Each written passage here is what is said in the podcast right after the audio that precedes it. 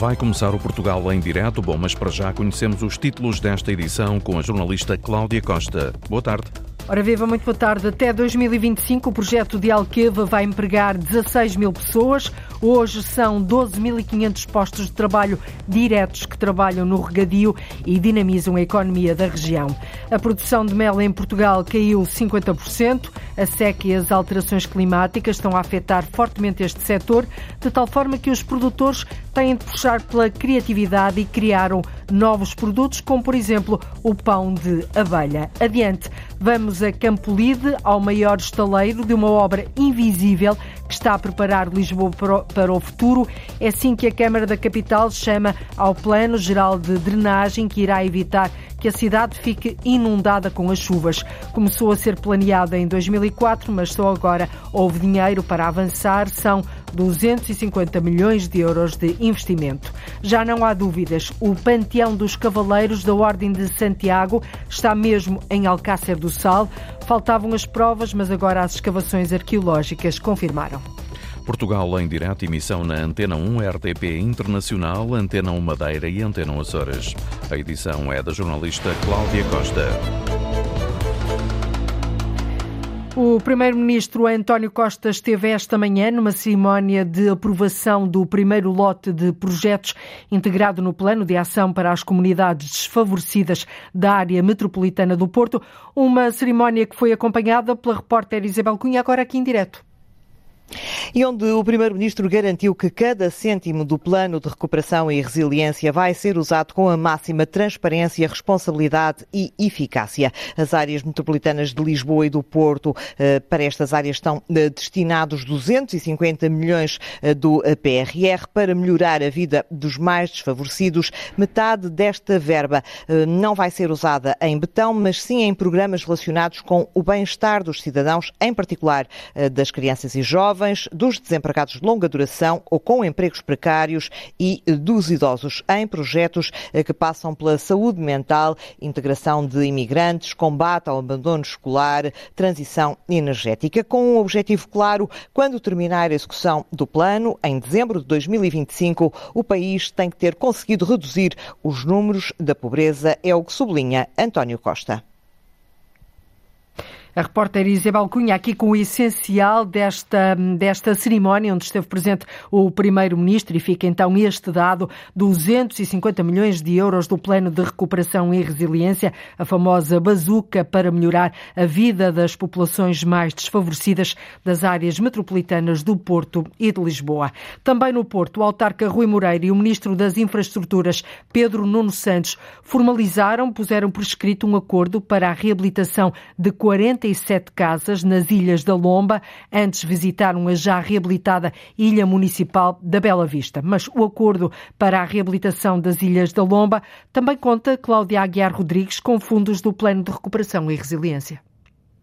Acaba de ser assinado um investimento do governo de 7,7 milhões de euros, com o objetivo de requalificar então estas 47 casas no conjunto das seis ilhas que ficam na Lomba, no Porto. É um investimento de, da primeira execução do Plano de Recuperação e Resiliência do Governo para habitação aqui no Porto e foi aqui onde funciona o complexo da empresa municipal Águas e Energias eh, da cidade que aconteceu a formalização deste protocolo entre o Governo, com a presença do Ministro das Infraestruturas, Pedro Nuno Santos, e a autarquia do Porto, com o Presidente Rui Moreira. E foi eh, o Presidente Rui Moreira quem começou por discursar, a falar num acordo que representa mais um passo para acabar com a indignidade habitacional da cidade e uh, assegurar o direito à habitação condigna uh, como um direito básico. Hoje em dia, Rui Moreira avançou que 10 mil pessoas vivem em ilhas do Porto, uh,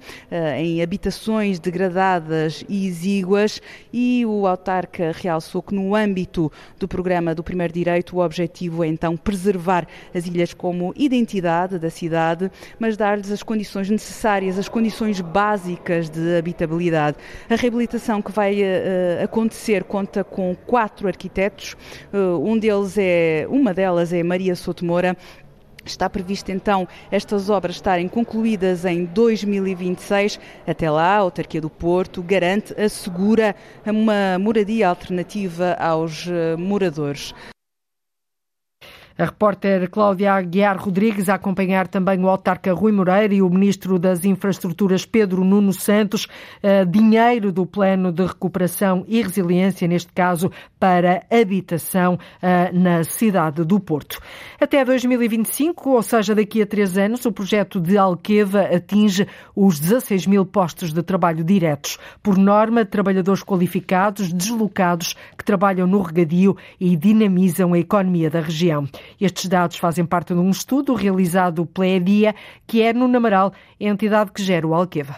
Com 88% do projeto do Alqueva concluído, há neste momento mais de 12.500 trabalhadores no setor agrícola na região do Alentejo. Números que ainda não aparecem muitas vezes nas estatísticas, porque há aqui alguns fenómenos de trabalho na região que não são bem apanhados, digamos assim, pela malha estatística pessoas que não vivem na zona, mas trabalham na zona.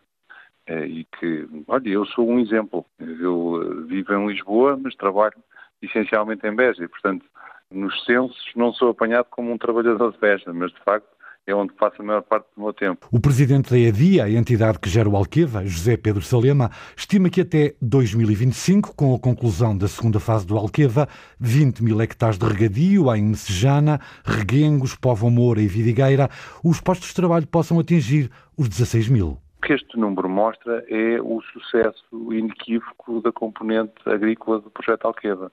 Portanto, houve aqui uma, uma adesão extraordinariamente rápida, houve a instalação de projetos uh, inovadores, uh, uh, modernos, eficientes, mas que criam também emprego. Por norma, mão de obra qualificada, muitos trabalhadores deslocados, gente que trabalha no setor agrícola e agroindustrial e que dinamiza a economia do Alentejo e ajuda a criar outros tantos postos de trabalho indiretos. Na região, no trânsito dos caminhões nas ruas, nas estradas, na vida das vilas, no movimento no, nos hotéis ou nos restaurantes.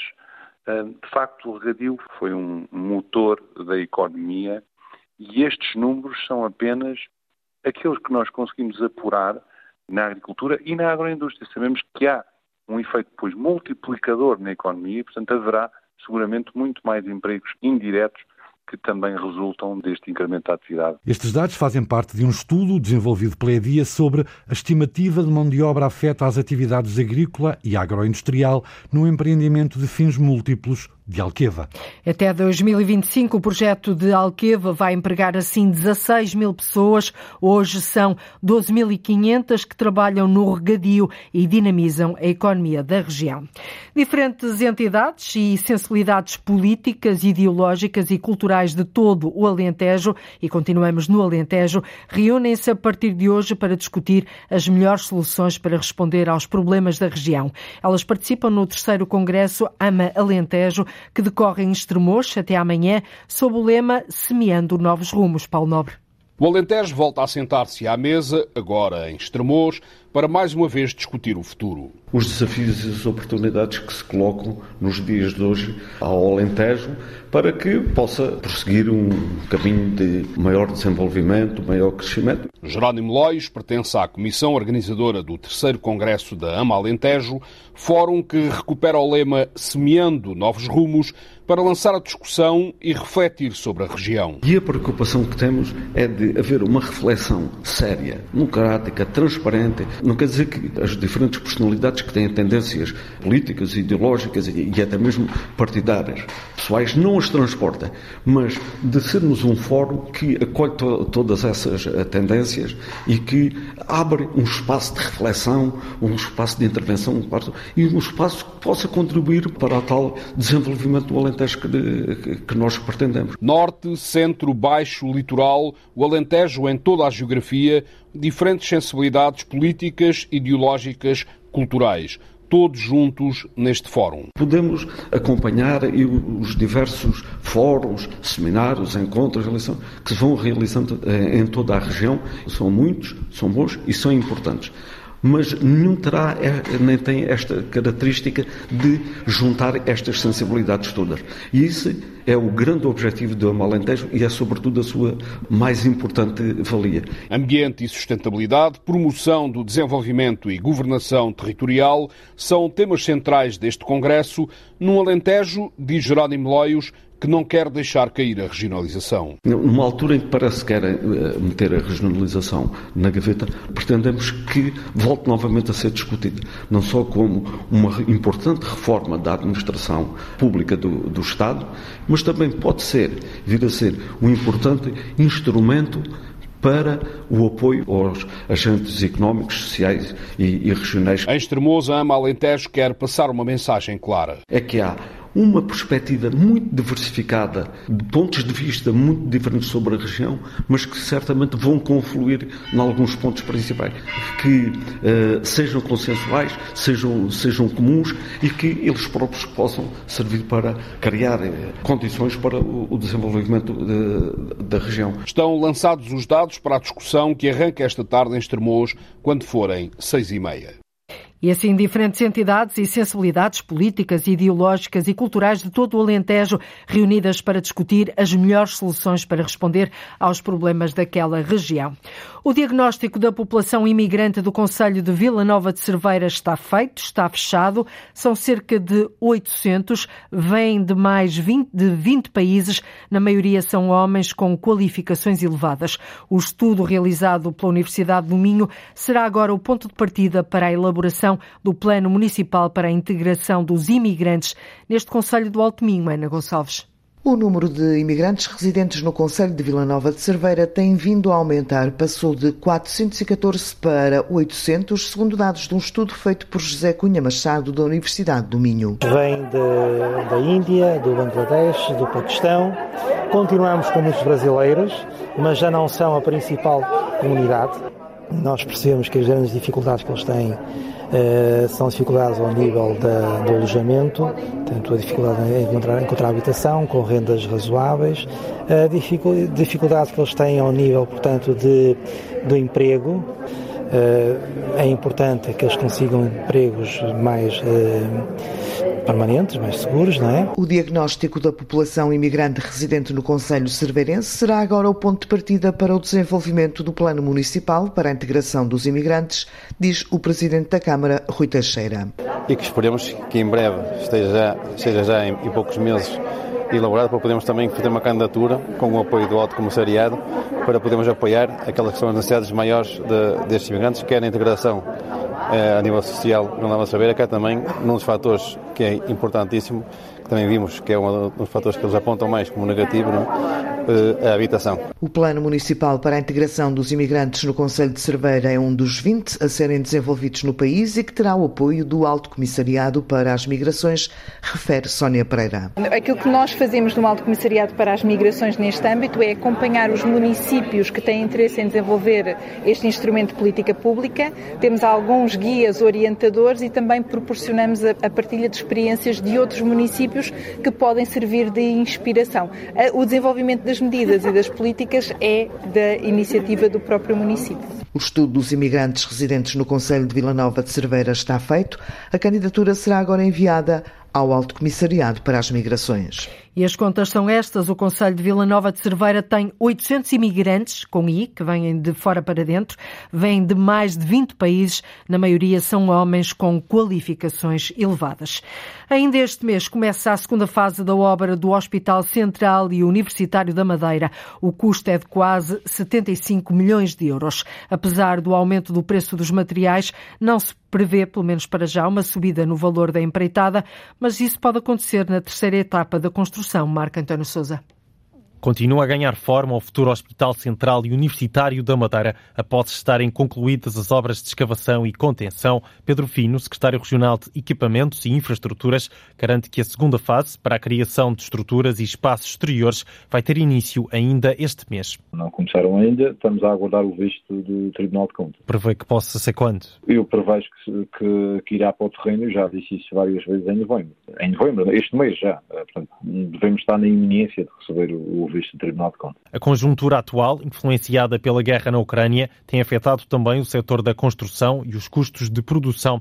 O secretário de Equipamentos e Infraestruturas diz que a primeira e segunda fase da obra estão a seguir os valores orçados inicialmente, mas prevê que possa existir um ajustamento nos valores da terceira fase. A primeira, que, já, que neste momento está a finalizar, e a segunda, que irá começar, estão dentro dos valores uh, da iniciais. Uh, agora, é, é normal uh, que na terceira fase haja a necessidade de, de rever o valor, mas ainda estamos a trabalhar na terceira fase, estamos a trabalhar, estamos a tentar otimizar o projeto de modo uh, a que seja uh, o menor valor possível que tenha que ser revisto. A construção do novo Hospital Central e Universitário da Madeira está orçado em 340 milhões de euros. E a conclusão da segunda fase da construção deste novo Hospital da Madeira está prevista para daqui a dois anos, 2024. A produção de mel em Portugal tem caído ao longo dos últimos anos. Os apicultores falam em perdas de 50%. A seca é um dos principais problemas, como refere João Casaca, eh, Casaca secretário-geral da Federação Nacional de Apicultores de Portugal.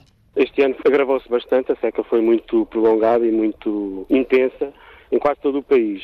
E o impacto que isso tem na produção de mel foi também muito acentuado. Tivemos uma perda de produção de 50% relativamente àquilo que é normal. Portugal produziria normalmente cerca de 16, 17 mil toneladas de mel.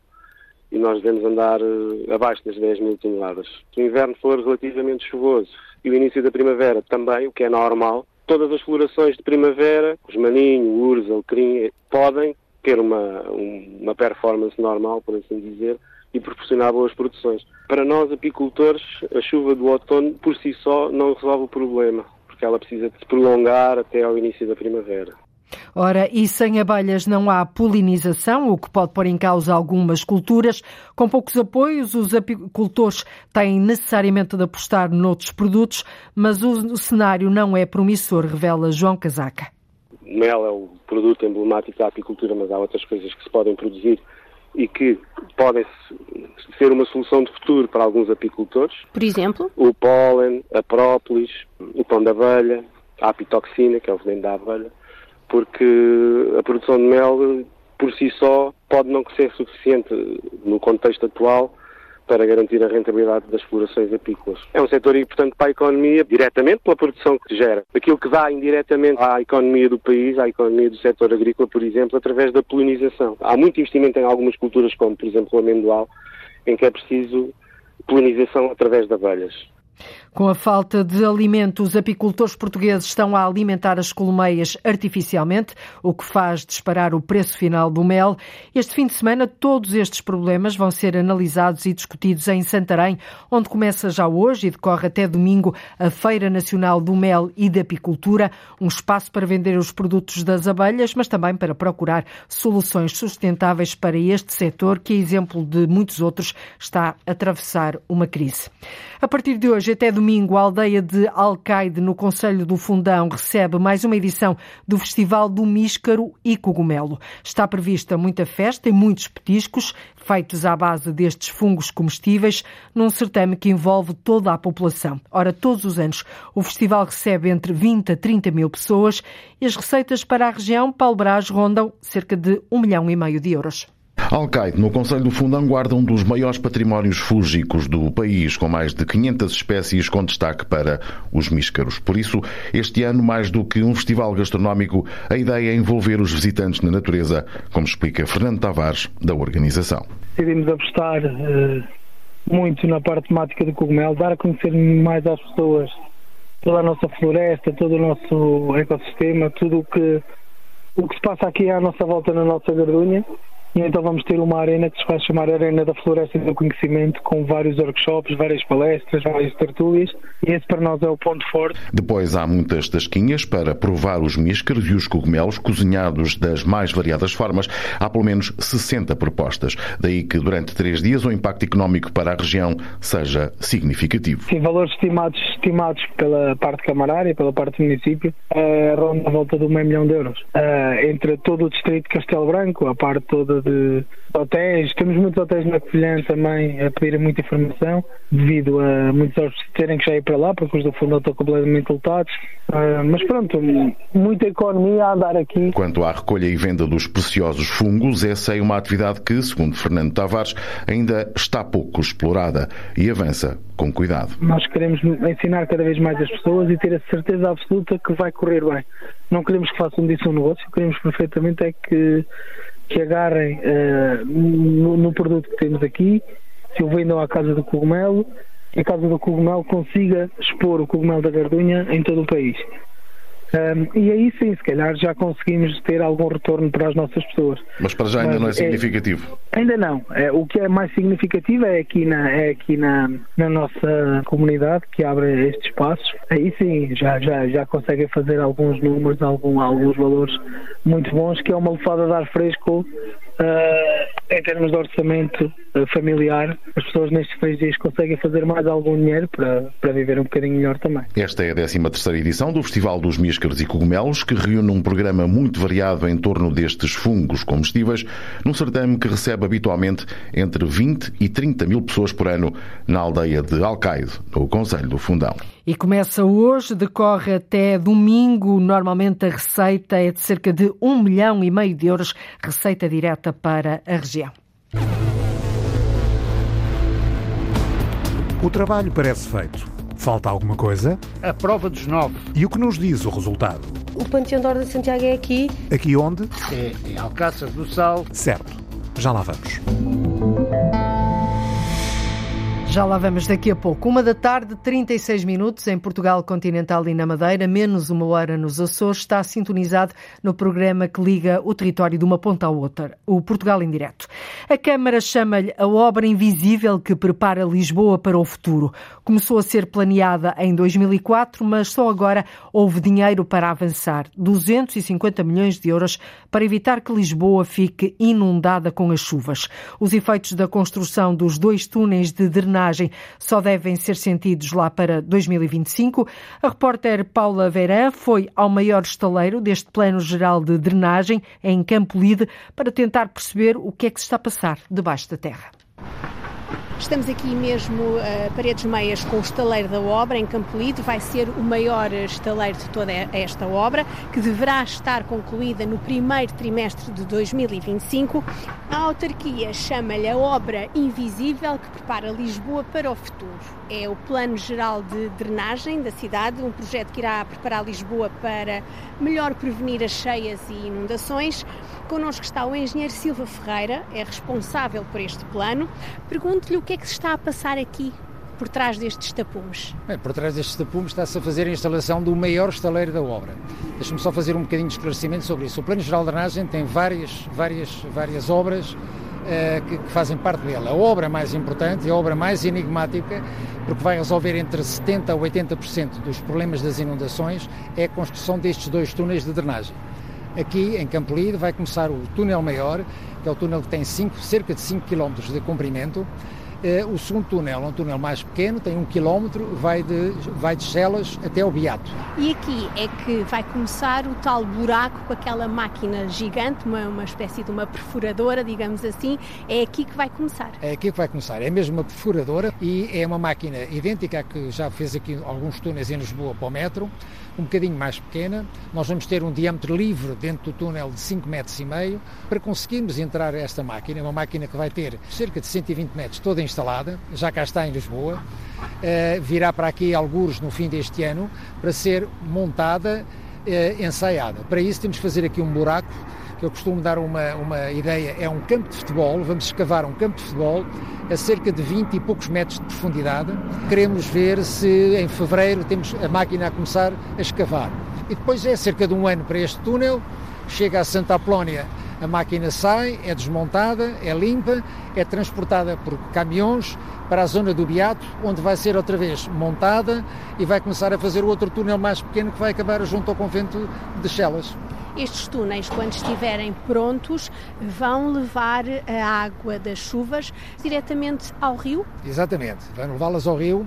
Eh, estes túneis, quando começam, faz-se aquilo que nós designamos por transvase de bacias, ou seja, toda a água que venha a mais, por exemplo, aqui nesta zona, no Caneiro de Alcântara, essa água é transvasada, ou seja, é puxada, chamemos-lhe assim, eh, para esta zona e desviada para o nosso túnel. E, portanto, não vai afetar Alcântara e não vai afetar Alcântara, porquê? Porque a água que seria a mais, porque a própria etar de Alcântara não teria capacidade de tratar, iria inundar através do caneiro, e que nós todos conhecemos, e volta e meia tínhamos que fugir e tirar os carros, que volta e meia tínhamos ali uns verdadeiros lagos.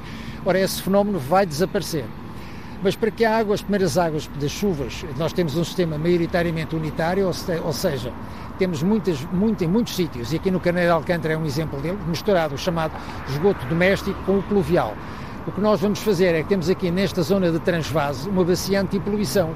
Vamos, ao fim e ao cabo, nas primeiras chuvadas, temos uma bacia para decantação e essa água que dá para praticamente uma chuvada que acontece cada dois a três anos vai ser puxada mais tarde, bombeada, para, para a etar de Alcântara.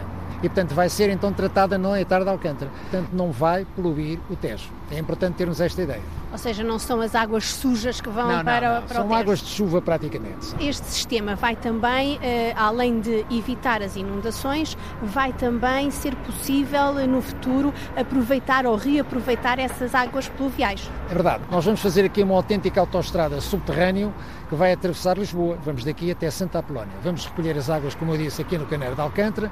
Vamos recolher também as águas da Avenida da Liberdade da Rua de Santa Marta, na Almirante Reis, e depois vão, vamos levar até Santa Apolónia, onde vai entregue ao rio. Como temos aqui uma autoestrada subterrânea, na base do nosso túnel, vamos aproveitar e vamos levar alguns tubos, uns tubos para comunicações, fibra óptica, e vamos meter um tubo que é para aproveitar a água chamada água mais ou água reciclada. Como? Vamos ter um depósito para já com 800 metros cúbicos, essa água é colocada lá, tem umas bombas e vai aproveitar o nosso traçado para ser levada em tubo próprio na base do, do, nosso túnel até à Vila da Liberdade, à Rua de Santa Marta, Almirante Reis e lá embaixo também na zona de Santa Apolónia. Esta água vai ser aproveitada para lavar as ruas, depois vai, vai subir com uma tubagem até à superfície, onde vai ter um marco com uma, uma, uma pintura diferente do que nós vemos aí. Habitualmente vimos pintado com a cabeça dos marcos vermelha, o nosso vai ser pintado com roxo que é o indicador de água reciclada, água tratada reciclada. E essa água vai ser utilizada para lavar as ruas, vai ser utilizada também para alimentar as nossas plantas, por exemplo, na Avenida da Liberdade. Uma a parte rega. significa a rega, exatamente. Num futuro poderá ser também construída a partir destes marcos uma rede de combate aos incêndios. Estas obras vão estar concluídas eh, daqui a dois, três anos? Uh, a nossa estimativa é até ao final do primeiro trimestre de 2025. É a maior obra que alguma vez se fez na Câmara Municipal de Lisboa. Em termos de trabalhos, os trabalhos vão ser essencialmente noturnos para não incomodar muito? Bem, vamos lá ver. As máquinas, quando estiverem a começar a furar, trabalham 24 horas por dia. Só que trabalham em profundidade. Para fazer uma pequena ideia, quando nós passarmos ali na zona da, da, do Parque Eduardo VII, vamos a 70 metros de profundidade. Portanto, a máquina não se sente cá em cima, não se vê a razão para que a gente diz. É uma obra invisível e é uma obra invisível. Vai ter alguns estardalhaços, com certeza, nestes pequenos estaleiros, em que nós estamos a fazer tudo e mais alguma coisa para que os municípios não fiquem zangados connosco. É para a cidade ficar a funcionar melhor. Não é só para nós, é para nós, para os nossos filhos e para os nossos netos. Mas é uma obra invisível e, portanto, também não é audível. Claro que haverá algum, algum ruído, mas minimizado na zona dos estaleiros e as máquinas trabalham 24 horas por dia, mas não se sentem efetivamente cá fora. Nós costumamos dizer isto é uma obra feita no século XXI para o século XXII, pelo menos. E depois de ouvirmos as explicações mais técnicas sobre este plano geral de drenagem da cidade de Lisboa, vamos eh, com a vereadora da Habitação e Obras Municipais da Autarquia de Lisboa, Filipa Roseta, vamos então tentar perceber o custo desta operação e o que é que vai mexer na cidade, que impacto é que terá na vida, no cotidiano dos cidadãos eh, de Lisboa. O Plano Geral de Drenagem, estes túneis, nomeadamente que nós estamos agora aqui a fazer, são obra do século pela sua dimensão. Portanto, é uma obra muito longa que, eh, que vai proteger a cidade das inundações. Por isso, tem, tem havido sempre unanimidade à volta desta obra. Portanto, isto é uma obra que já vem de trás, desde o professor Carmona Rodrigues. Portanto, houve sempre unanimidade que isto era importante, tinha que ser feito, calha-nos a nós fazê-la. Portanto, a cidade vai estar em obras nos próximos anos, portanto a maior parte da obra é subterrânea, mas a nossa ideia, o que a Câmara quer dizer às pessoas é que a obra vai causar alguns incómodos, mas que nós estamos aqui para ajudar as pessoas a, a resolvê-los. Acima de tudo, comunicando, comunicando, comunicando, para toda a gente saber exatamente o que é que se está a passar. Temos um, um site com toda a informação da obra sempre disponível e temos um atendimento telefónico uh, cinco dias por semana para atender as pessoas sempre. A nossa missão é comunicar esta obra.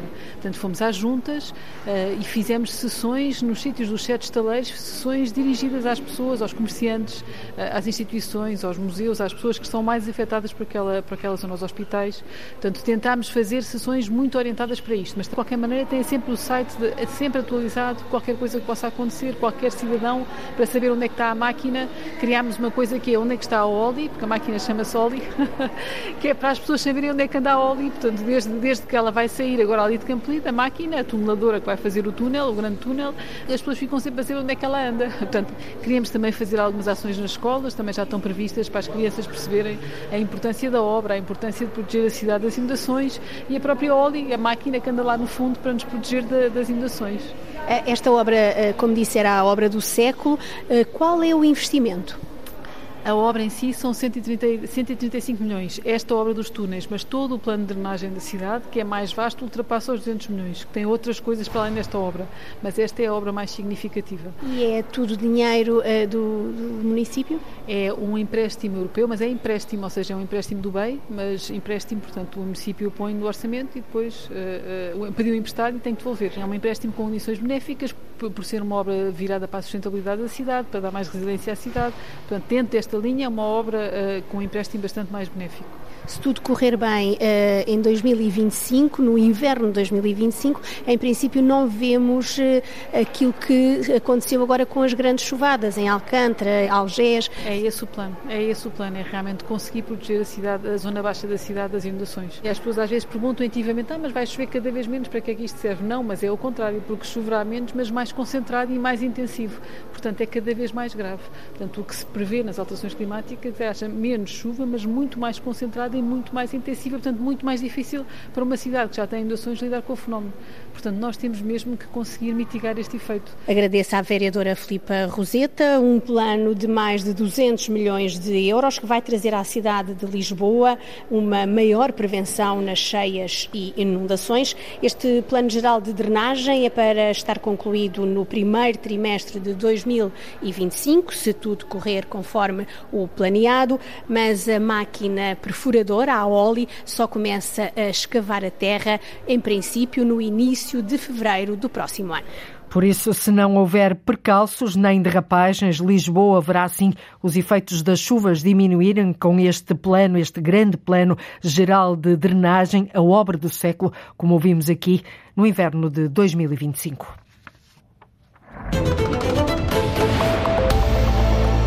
Uma da tarde, 47 minutos. Faltam as provas, faltavam as provas, agora já não faltam, mas as escavações arqueológicas confirmaram. O Panteão dos Cavaleiros da Ordem de Santiago está mesmo em Alcácer do Sal. Os trabalhos no interior da capela, instalada no Santuário do Senhor dos Mártires, duraram vários meses, permitiram encontrar várias sepulturas com os cavaleiros, assim como alguns achados inéditos que surpreenderam os especialistas. Os resultados das escavações vão constar da edição História da National Geographic de janeiro, João Ramalhinho.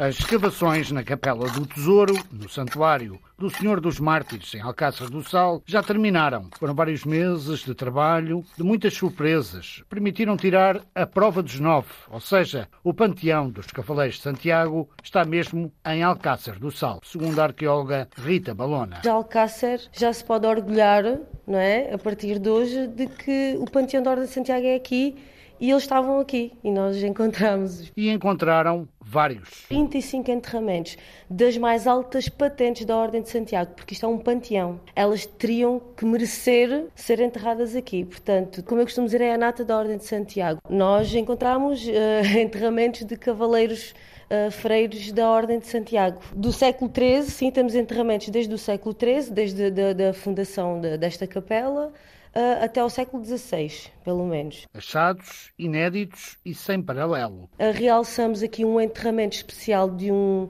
cavaleiro muito grande, tinha quase 1,80m, que uh, além de ter um, uma doença própria dos cavaleiros, que está patente nos ossos, tinha esporas de bronze com ele nos pés, ainda no sítio. As esporas sendo em bronze, com uma decoração única, até agora inédita, uh, quer dizer que era uma pessoa com muitas posses, porque... e aquelas esporas não são esporas que se usava tipo no dia a dia, eram esporas comemorativas, votivas, de, de, de, para se mostrar o poder que ele teria. Também inéditas, as moedas que acompanharam os cavaleiros como explicar que Olga Rita Balona, da Câmara Municipal de Alcácer do Sal. Posso lhe dizer que temos aqui um enterramento que tinha com ele cinco moedas. Uh, três moedas de Dom Dinis, uma de Afonso III e uma de Afonso Henriques no coração. Para merecer levar moedas de três reis com ele, isto tem um simbolismo muito grande. E, mais uma vez, este enterramento que tem essas cinco moedas é inédito em contexto português. À medida que os trabalhos iam avançando, mais objetos apareciam. A quantidade de moedas encontradas neste espaço tão pequeno também é inédito. Nós aqui já vamos em 105 moedas. 105 o que nos, nos leva a pensar haveria um ritual de, de deixar moedas moedas de, de, desde a primeira dinastia até o século XVI. Para além das moedas, temos alguns adornos muito giros, como botões, uh, temos muitos alfinetes ligados Uh, muito provavelmente às mortalhas, não é? Porque temos crucifixos, temos um botão, acho que é marfim, ainda não vimos bem, correntes, anéis. Mas afinal, que importância tiveram estes cavaleiros e a Ordem de Santiago no país? Muito importante no país todo na época da Reconquista e que teve a sua sede muito tempo aqui em Alcácer. A Ordem Militar de Santiago foi uh, fundada com o, o, a missão de proteger os peregrinos para Santiago de Compostela e também para combater o infiel. O infiel que naquela altura, século XII, XIII, era os, os árabes, os muçulmanos, que estariam aqui uh, a viver no nosso território. Concluídas as escavações arqueológicas no interior da Capela do Tesouro, para já uma certeza. É em Alcácer do Sal que está o panteão dos Cavaleiros de Santiago. É verdade, é aqui a escavar na terra que a gente descobre a nossa história, não é? Faltavam as provas, mas agora as escavações arqueológicas confirmaram e trouxeram esta verdade à luz do dia. Já está no cinema um filme que foi filmado em Portugal, é a longa-metragem Gaza, Meu Amor, dos palestinianos, os irmãos Nasser. Trata-se de uma história de amor que tem como cenário a cidade da Palestina e parte das filmagens Margarida Vaz foram feitas no Algarve, em Tavira. O Porto de Gaza foi recriado em Tavira, no Algarve. Os realizadores, os irmãos Nasser, descobriram o local no Google. Procurávamos um país para fazer uma coprodução e que tivesse um porto como o de Gaza. Encontramos o Porto de Tavira no Google. Era o que queríamos. Escolhemos os locais, os edifícios e depois nós mesmos fizemos a decoração. Os atores principais de Gaza, Meu Amor, são israelitas. Os figurantes que aparecem nas primeiras imagens do filme são portugueses revela o cineasta Arab Nasser. As personagens que se veem nas primeiras imagens do filme, dois ou três figurantes, são portugueses. Gaza, Meu Amor, é a história de um pescador de 60 anos que se apaixona por uma mulher da mesma idade. Quando uma estátua fica presa na rede de pesca, aparecem os problemas. As personagens são inspiradas na família e nos habitantes de Gaza, refere Arab Nasser.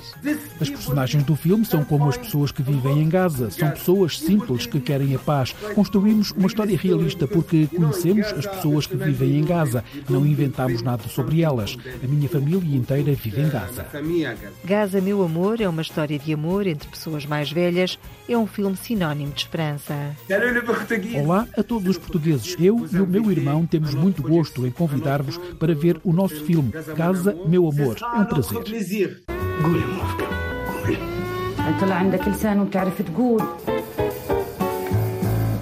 Gaza, meu amor, já chegou às salas de cinema nacionais. As filmagens foram feitas em Portugal. O Porto de Gaza foi recriado em Tavira.